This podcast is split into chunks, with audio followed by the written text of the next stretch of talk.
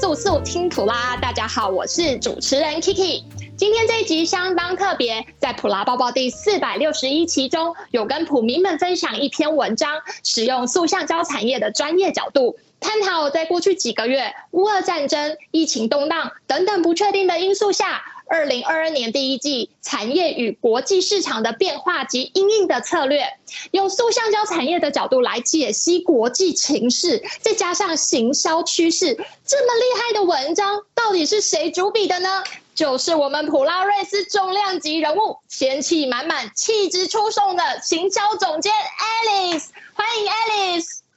Hello，各位普迷们，大家好，我是普拉瑞斯的行销总监 Alice。哦，我想在跟很多普拉瑞斯比较熟悉的客户都知道，我其实就是普拉瑞斯的板娘。那目前我主要是带领国际行销平台 PIM 的团队，一起为塑橡胶的大家庭来服务。不过我最擅长的呢是资源整合以及文案，所以我也时常把我对市场的观察。国际行销、展览活动，或者是产业趋势的文章，放在普拉抱报上跟大家分享哦。嗯，今天邀请到 Alice 来到我们的速速听普拉，主要是因为五月十七普拉讲堂要开课啦。这次的普拉讲堂有邀请到黑手行销的作者上鸿机械工业黄总经理来现身说法，黑手行销的精华及成功历程当中，Alice 的推荐序也有被收录在书中哦。所以今天要来请 Alice 来跟大家聊聊黑手行销有哪些品牌经营的重点，是我们塑橡胶产业也需要好好思考的呢？是的。台湾的塑橡胶机械呢，在台全球的排名是前五名，但这样的地位其实是岌岌可危的。尽管这些隐形冠军在产品、品质、服务上都获得了全世界的认同，唯独在品牌跟行销上却是偏弱的哦，以至于我们在国际市场上没有办法获得更好的利润，甚至也渐渐侵袭了我们的竞争优势。那在这次的普拉讲堂，我们邀请到了刚出版《黑手行销》这本新书的作者。上宏机械的黄总经理，他要来跟我们大家分享工厂要如何摸索厂牌，走出自己的品牌之路呢？真的，台湾其实很有实力，有技术的厂商，但很可惜却没有在国际市场上崭露头角。那我们应该要怎么透过品牌的概念，来让自己在国际的舞台上发光发热呢？想要问一下 Alice，你觉得在经营品牌的转型过程中，常遇见什么样的挑战呢？你这是一个很好的问题，我认为呢，这是一条不容易的路。那跟一般的企业不一样呢，台湾的塑橡胶厂商大部分都是用工厂起家的。那首先他们是靠着技术做出了产品、设备跟模具，呃，来获得全世界的这个市场的认同之后呢，很多的老板他们本身是技术出身的，他们自己管工厂，然后呢拉着老板娘帮忙管人事啊、财务。对外呢，他们是靠着贸易商跟代理商来开拓市场。不过也有很多老板呢，他是好丢干攻坚啊，自己是身兼业务，一家一家的跑出他们的业绩来打下江山的。但是业务不是行销啊，这样一个土法炼钢的方式，他没有借着行销来开拓市场，或者是来探索市场，那就这样单打独斗的来跑业务，是真的很辛苦的，而且往往事半功倍呢。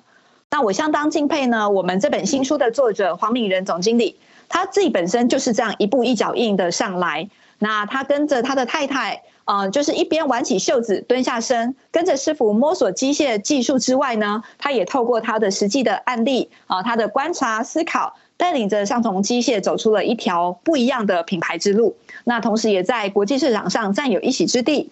这几年呢，我。曾经在展场上跟黄总呃聊到很多对于台湾机械厂商的品牌之路，那他当时呢就有跟我聊到台湾厂商应该要跟这些国际大公司走一个不一样的路，因为我们的规模不太相同啊，资源也不对称嘛。那对于品牌的认知，其实在台湾是比较薄弱的。那所以黄总认为我们不应该随着大公司来起舞来盲从。那当时他隐约就提出了这样一个想法，就是。工厂起家的呃这些厂商们，他们走的不见得是品牌，而是黑手行销，应该讲的是厂牌。嗯，Alice，你这边提到的厂牌又是什么呢？跟品牌不一样吗？这确实有一些不一样哦。刚刚我们提到黄总他是一步一脚印来打拼起来的嘛，所以呢，他所提出来的是更适合工厂起家的一个中小企业，他来做的一个 M to M 行销。那什么是 M to M 呢？其实就是 manufacturer to manufacturer，就是制造商对制造商的意思，或者你也可以说是 maker to maker，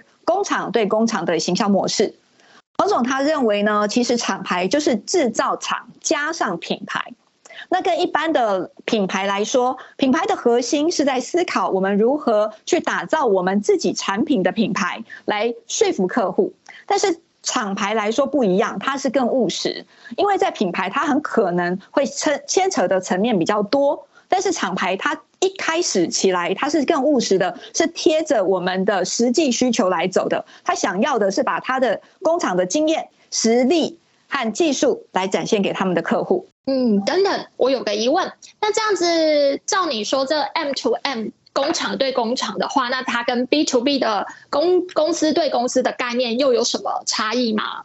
其实我们一般来说哈，我们比较常听到的就是 B to B。那像普拉瑞斯也常常在说，我们是做 B to B 行销，因为嗯，跟一般的 B to C 来说，整个普拉瑞斯它真正定义我们是在整个 B to B 的行销或品牌的塑造。那其实黄总他所提出来的 M to N，它是更 niche。哦，因为 B to B 来说，有时候它是一个生产厂商，他做出的成品啦，或半成品，或者是一些机械，或者是模具。刚刚我们有提到嘛，那他在卖给下一个制造商去做出其他的成品或半成品。但是呢，真正的 M to M，它指的是说我可能是一个机械厂商，我做出来的这个机械产品，我卖给的也是一个机械厂商，那他在做的又是一个机械产品。比如说，啊，工具机，他做出了这些工具母机。呃，铣床啦，车床啦，那就是我们塑橡胶厂商他会去采购的这种机械，他来打造研磨出的所组装出来的塑橡胶机械，他很可能就是在卖另外一个机械，在给下一个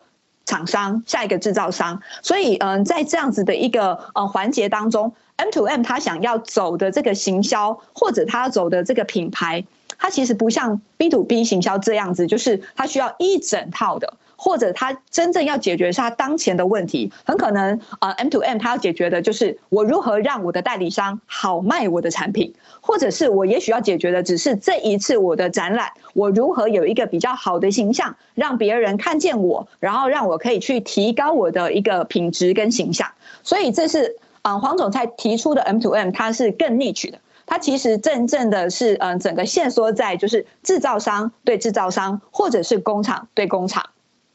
嗯，所以你的意思是说，它更适合拿来在我们这个塑橡胶产业，也可以来借镜使用的吗？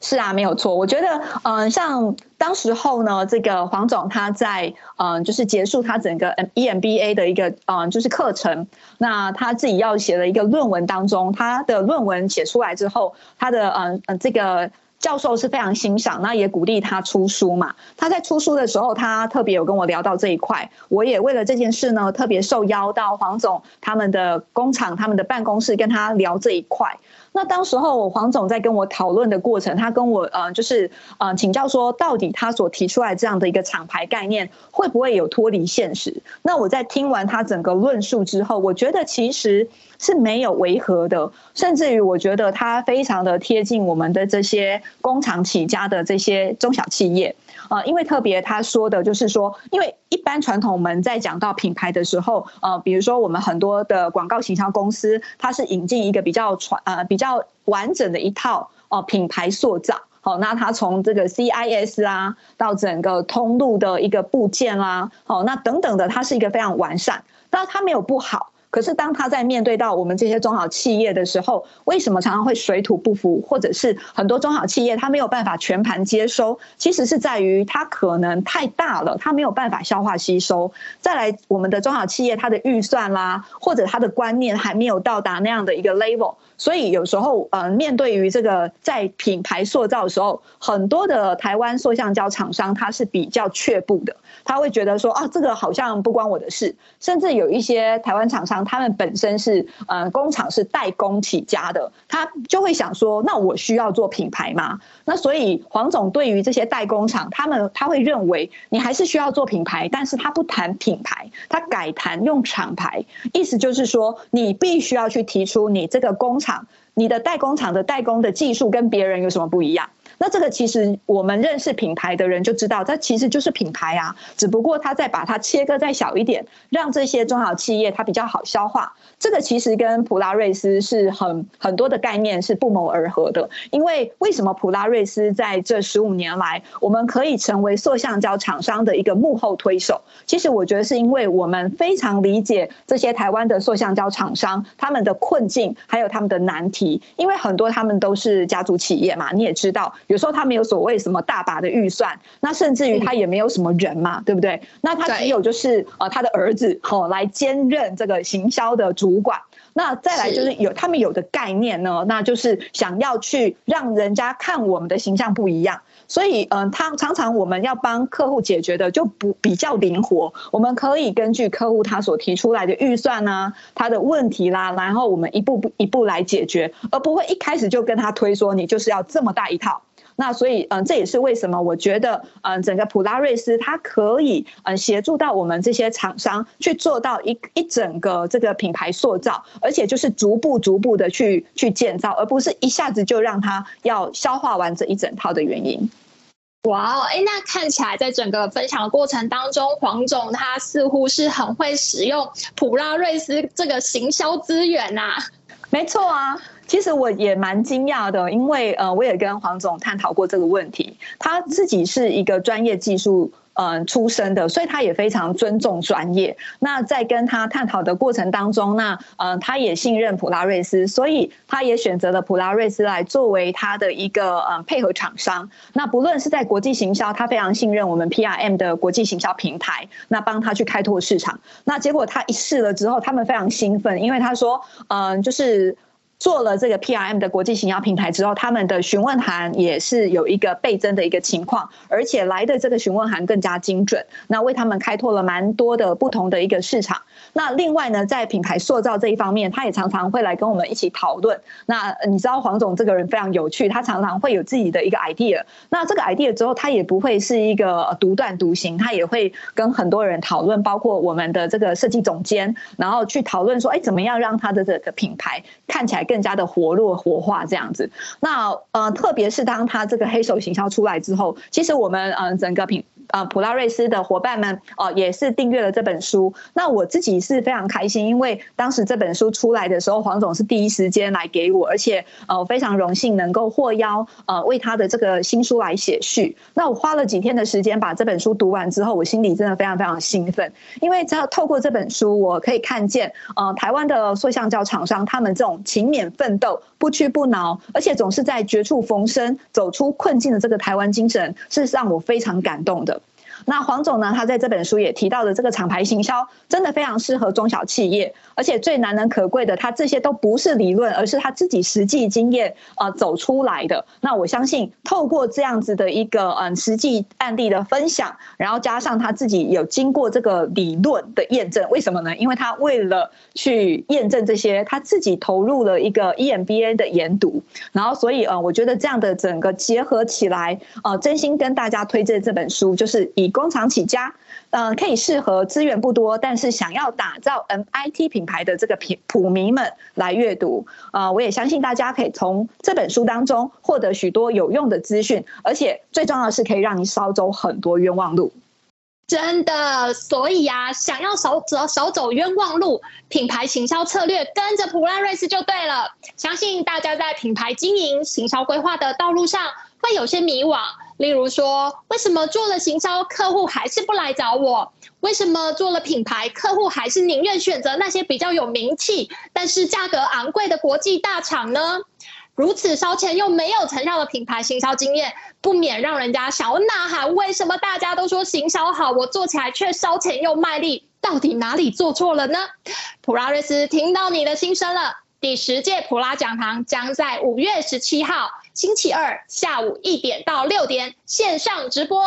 这次很荣幸能够邀请到黄总经理，透过黑手行销来现身说法，谈谈他探索品牌之路的心得。另外，我们也请出了普拉瑞斯品牌总监伊利亚，以及今天的特别嘉宾行销总监 Alice，一起来为大家排忧解虑哦。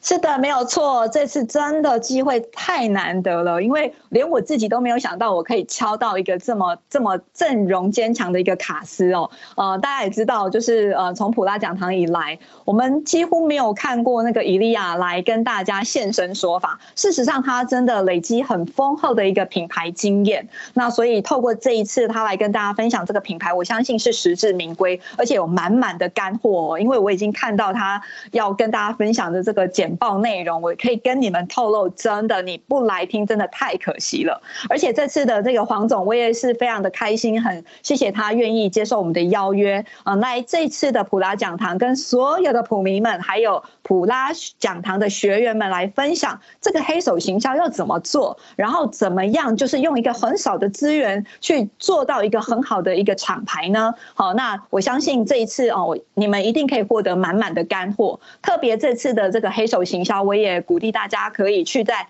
各大通路去呃进行购买，而且这边呢，我要跟大家透露哦，黄总他有说，他这次的这个书籍呢，版税是全数捐给学校跟慈善团体的啊，那自己本身是不不收取这个版税的，所以你的支持不止在提升你们自己品牌的行销思维广度，同时也增加了对公益团体扩大爱心服务的机会哦。这么难得的机会，还不赶快来点击资讯栏的链接。报名起来吧。快去报名机会难得哦而且名额也有限。喜欢这次主题吗？或是有什么想听的主题？欢迎在 podcast 底下留言或是到普拉瑞斯 fb 粉丝专业留言哦。速速听普拉我们下次见。我们每周三更新哦。